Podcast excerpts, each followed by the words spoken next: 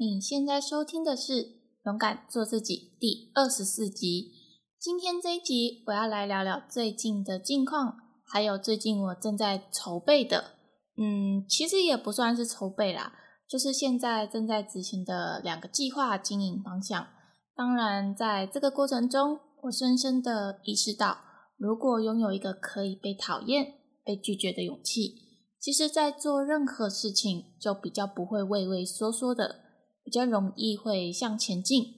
如果现在的你也是容易在做事情的时候会害怕失败，或许透过我今天的分享，能够给予你一些勇气。而这一集我有整理文章版本的，如果你感兴趣的话，可以到这一集的节目资讯栏处找到网址哦。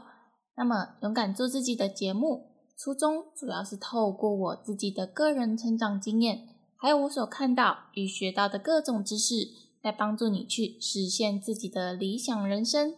而最近呢，我也透过访谈各个领域的人，让你们更加了解自己适合什么方面的专长。希望透过知识的分享，能够让你一步一步的勇敢做自己。如果你喜欢这样子的内容，可以花个三秒钟的时间订阅这个节目。三、二、一。那我们就开始今天的节目内容吧。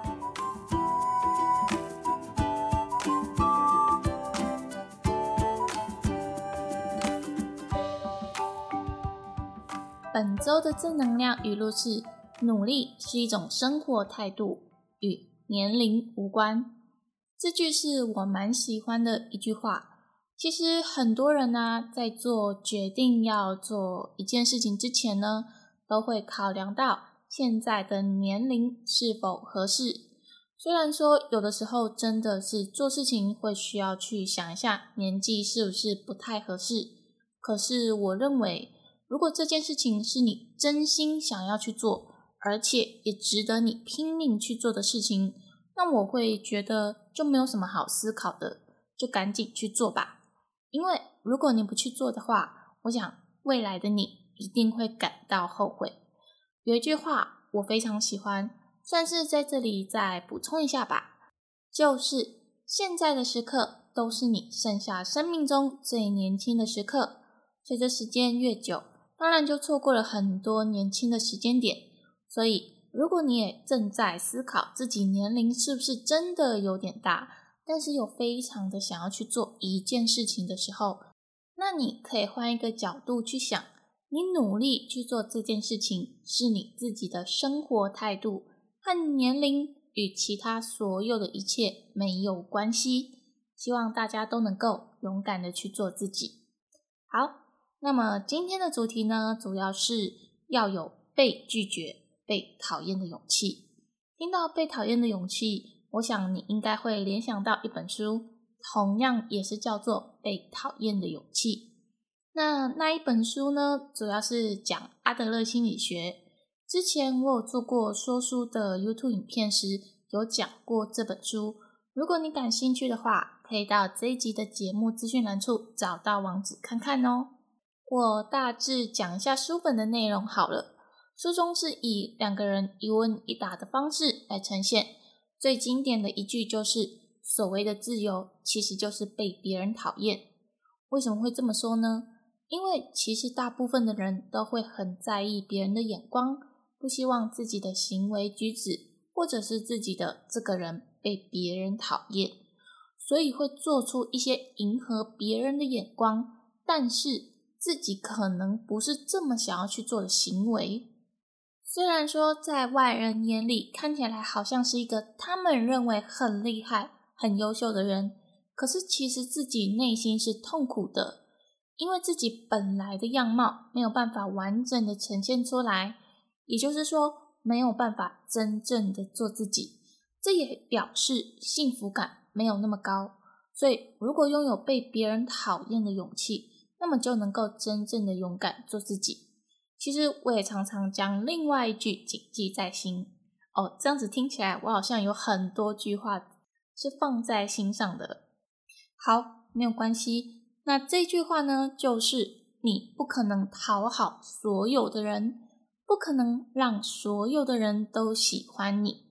因为这个世界一定会有人单纯的不喜欢你，或者是针对你。即便今天做的再怎么好，都依然会有人不喜欢你。所以呢，与其是这样子的话，那不如好好的做自己，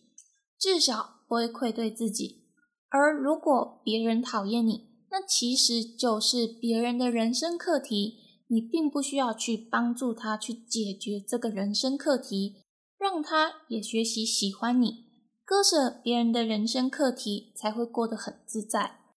那我刚刚讲的，其实也算是这本书的一部分的内容。在一开始，这本书《被讨厌的勇气》出版的时候，获得很多人的认同。尤其是那个时候，我记得是最有名的说书 YouTuber 囧星人的宣传，让这本书的知名度又提高了。所以，如果你也是害怕被别人讨厌的话，那这本《被讨厌的勇气》一定是你正在寻找的。好，那回归到现在的状况好了，又有被讨厌、被拒绝的勇气，其实在过去的我是很难去做到的。但是现在的我，随着每一次的挑战自己啊，让自己面对自己无法去做到的事情，会更有自信。至于要怎么样做呢？其实也是想要借着这个机会，和大家聊一聊最近我做出的挑战，还有分享一些我从这些挑战中获得了什么样的回馈。最近啊，我是在筹备访谈跟采访的事项。过去其实我在做自媒体的时候，都是属于自己单打独斗，然后靠着自己的能力啊产出作品。虽然说时间上好像比较好掌控，可能随时想要开始创作的时候就可以随时开始。可是问题在于说没有办法激发出更多的灵感，因为毕竟都是自己知道的事情，再透过音频啊、影片啊。或者是文字传递出来，我觉得传递出来的东西是非常有限的，反而会遇到一些瓶颈，没有办法将创作的内容更丰富。所以这也就是大家很常会说到的内容创作者会有灵感枯竭的状况。当然不外乎我也有这种状况，所以即便是在我之前的测验，就是《顺流致富 GPS》这本书中的测验中。所得到的天赋是发电机型的，也就是说会有很多天马行空的想法与灵感。那我就是属于这一种类型的。如果你也很好奇自己的天赋到底是什么样类型的，那我同时也附《顺流致富 GPS》这本书的书评在节目的资讯栏处，你可以去测验一下。然后啊，所以我就时常会有很多的灵感嘛。可是也并不代表说我就不会有灵感枯竭的一天，对，所以呢，最近我就是开始正视到这个问题，然后我就思考跟其他创作者合作这件事情有没有办法改善现在这个困境呢？那其实呢，思考这项也是思考了差不多一两个月左右，应该是有吧。但是，一两个月前迟迟没有办法开始行动，就是会有一点感觉，说害怕去和别人做合作。因为呢，其实啊，我自己本身的个性就是比较内向、害羞一点，比较不太敢跟其他人交流。但是，我觉得我非常的看重创作这件事情，我也希望能够呈现更多丰富的知识内容。或者是作品给大家，所以我就觉得，不管再怎么样，都一定要踏出内部，和其他的创作者合作，激发出更多的火花。所以我自己就规划了两个系列的合作项目。第一个就是我的 Pockets 的访谈部分，但是要透过语音的方式聊很多天的情况下呢，其实在一开始的时候啊。我是先从我的男朋友开始的，我请他帮忙和我一起录音啊，然后在录音的过程中，同时也是能够让我训练如何和别人聊天、和别人对谈，还有在录制的过程中需要注意一些什么样的事情啊。所以说，第一次访谈啊，就是和我男朋友一起录制的那一次访谈啊，是录了第二次才完成的。虽然说第二次的录音还是会觉得，哎，好像不是这么满意，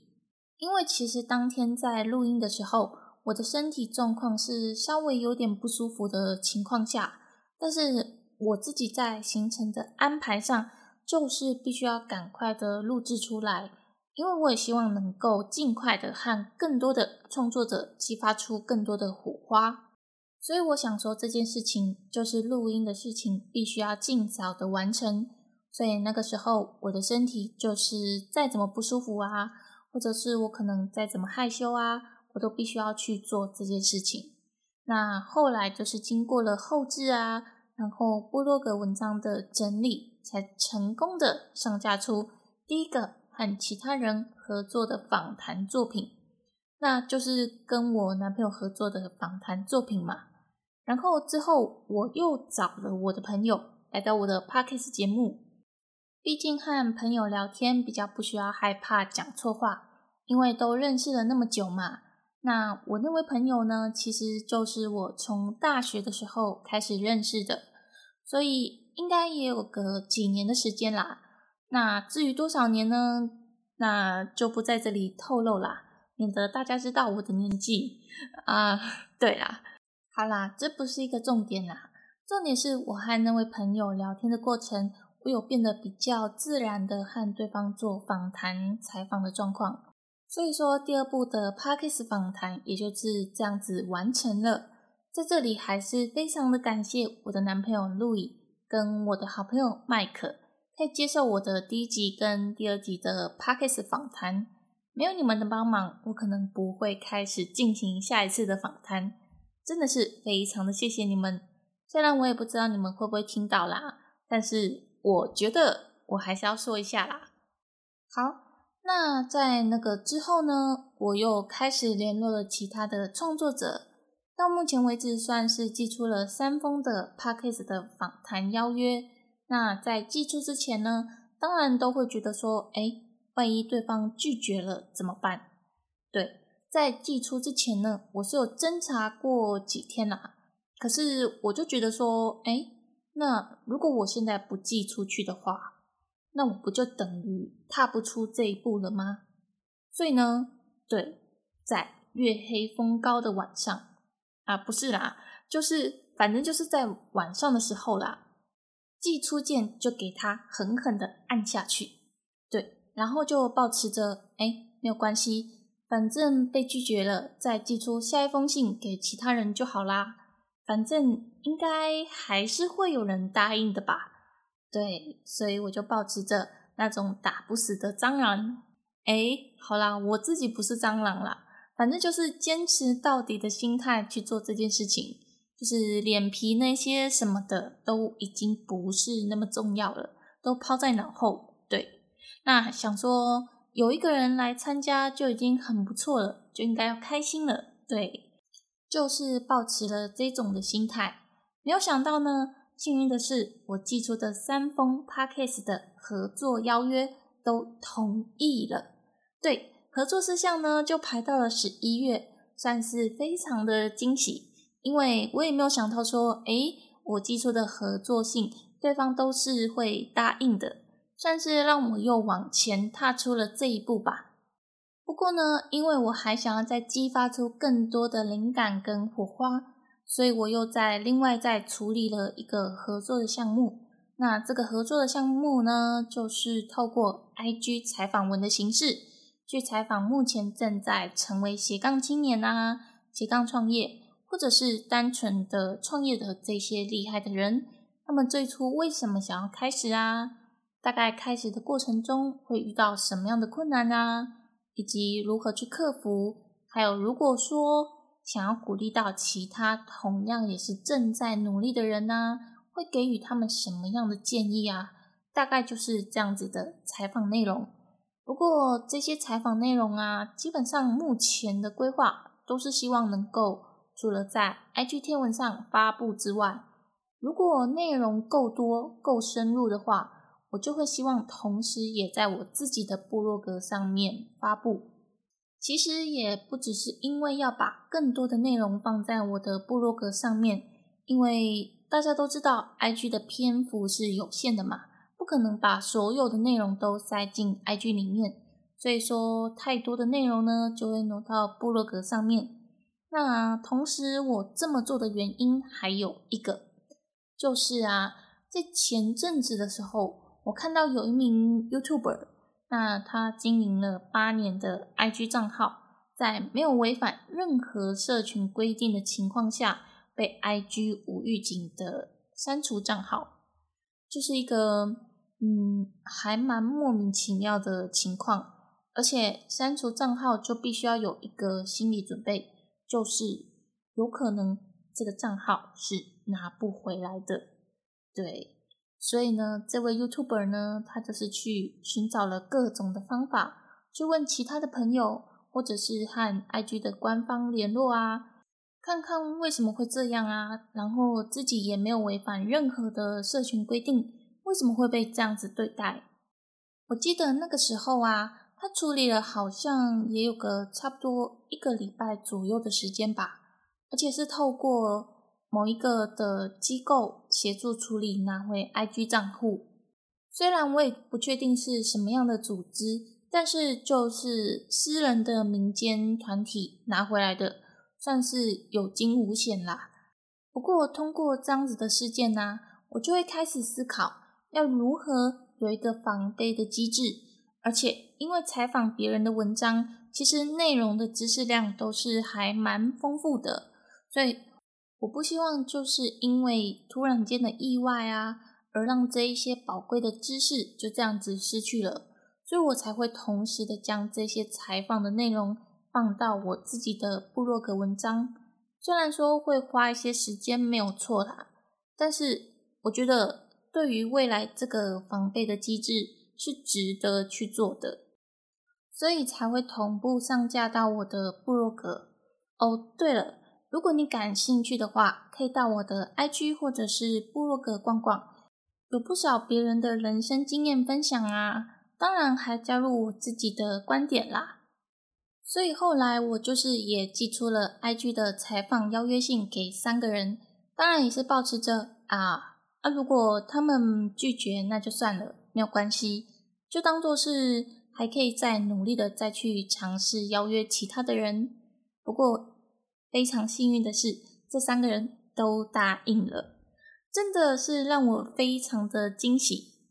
因为我没有想过。我寄出的邀约信会全部的人都答应，所以对于现阶段的我来说，这是给予我非常大的信心。然后对于他们接受我的采访邀约啊，我就会更倾向于尽心尽力的完成采访文章。所以在第一位开始接受采访的时候啊，是一位经营 IG 账号的插画家女生，在当初寄出采访内容的时候，她给我的回馈内容。我第一眼看到的时候就觉得非常的感动，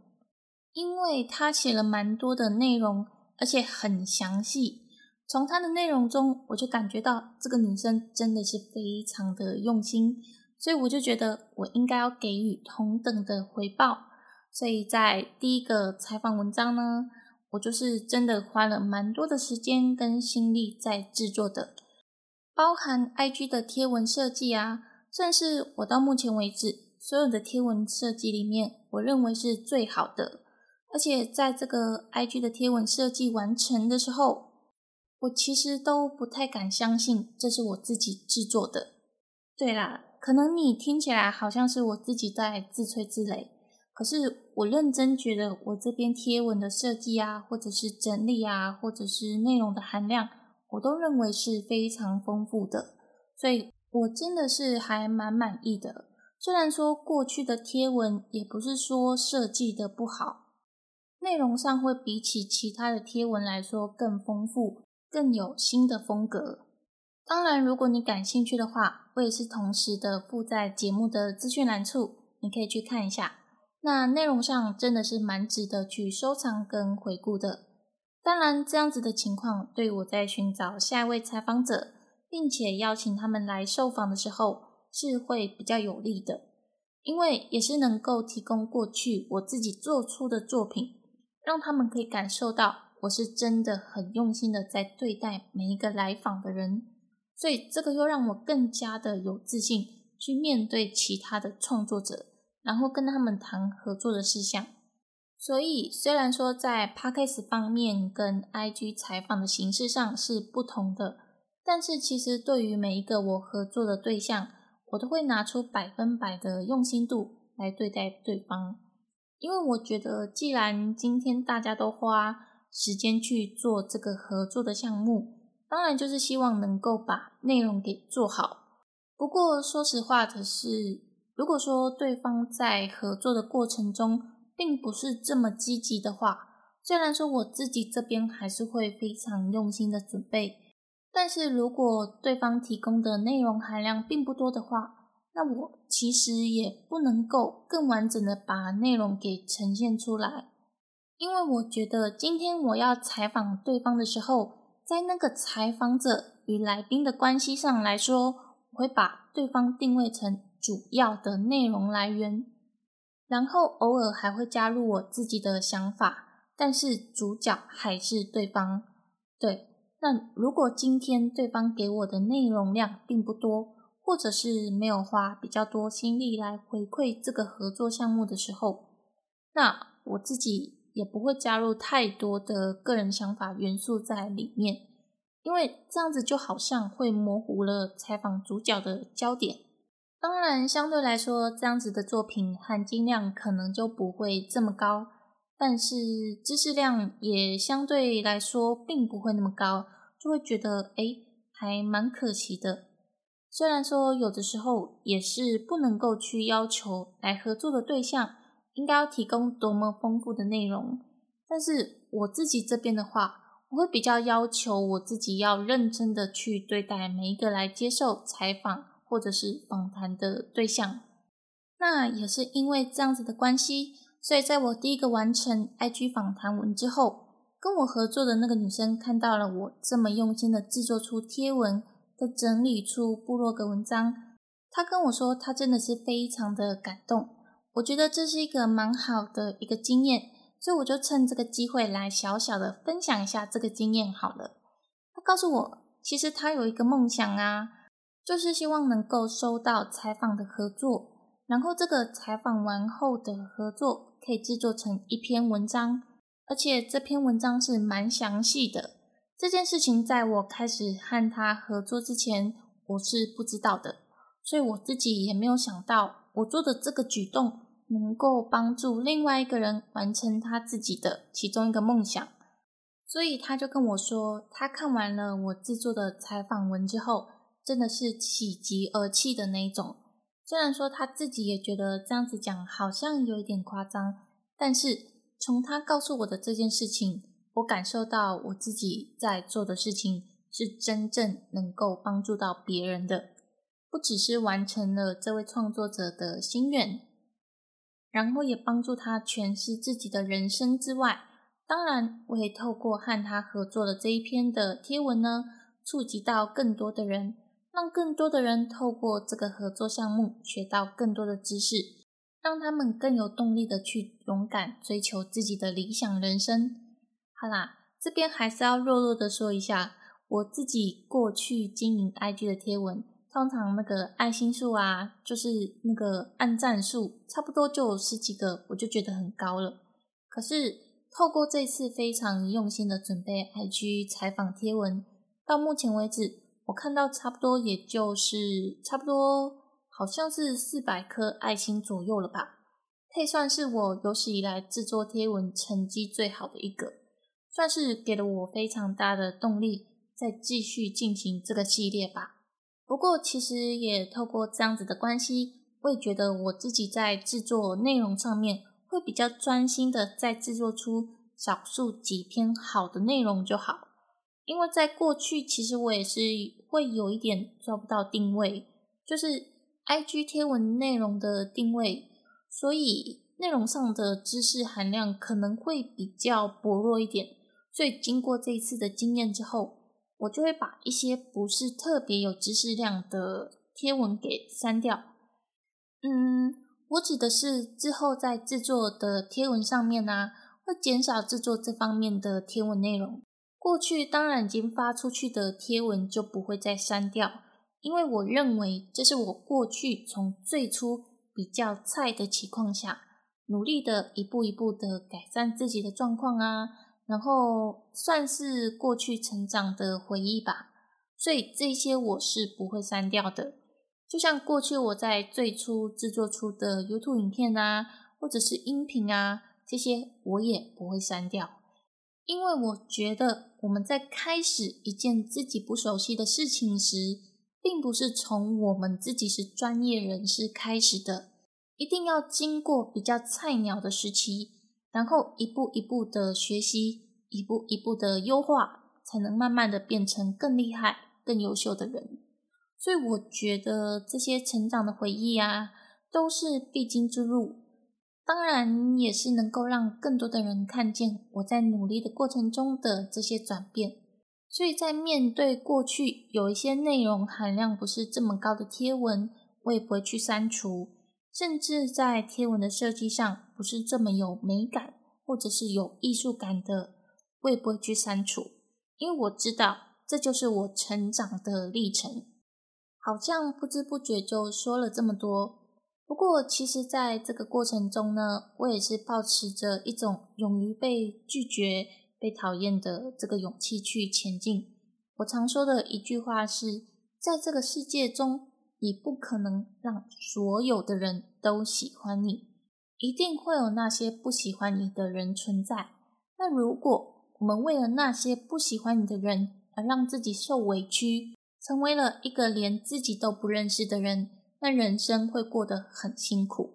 甚至是那些原本支持你的人、喜欢你原本真面目的人，也会觉得说，现在因为想要迎合那些不喜欢的人，而失去了自己独特的特色。那原本支持你的人，也会因此而默默的不再支持你。所以我才会非常重视做自己的这个议题，我自己的 p a c k a g e 也才会叫做勇敢做自己。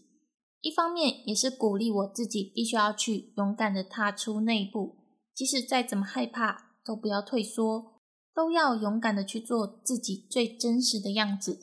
当然，也是希望其他人也可以透过我的作品，慢慢的去找到自己，然后勇敢的去做自己。这是我非常想要去宣导的事情。所以，如果越是害怕某些事情，对这些事情有恐惧感。但是你会觉得说这些事情是值得你去做的，那我会非常的建议你应该要去保持着一种会被拒绝、会被讨厌的勇气，因为如果你拥有这样子的勇气，其实，在做的过程中，可能在初期你会不舒服，可是到最后你会非常感谢当初这么勇敢的你，因为你实现了你想要的事情。那么，其他人不喜欢你又怎么样呢？生活是你自己在过的，其他人也不会帮助你过更好的生活。所以在面对自己渴望去做的事情，自己想要去做的事情，那就保持着可能会被拒绝、被讨厌的勇气去做吧。相信你有一天会很感谢自己勇敢的向前进。好的。今天真的不知不觉和大家说了这么多感性的话，连我自己都觉得，哎，我怎么那么能说呢？但是我想，就是因为自己有亲身体会过吧，然后也透过在做的事情得到很多的回馈，才能有这么多想说的话和大家分享。希望大家都能够找到与达到自己理想的人生。那么今天非常感谢你的收听，因为有你的收听。才能让我更有动力的去做勇敢做自己的 podcast 节目。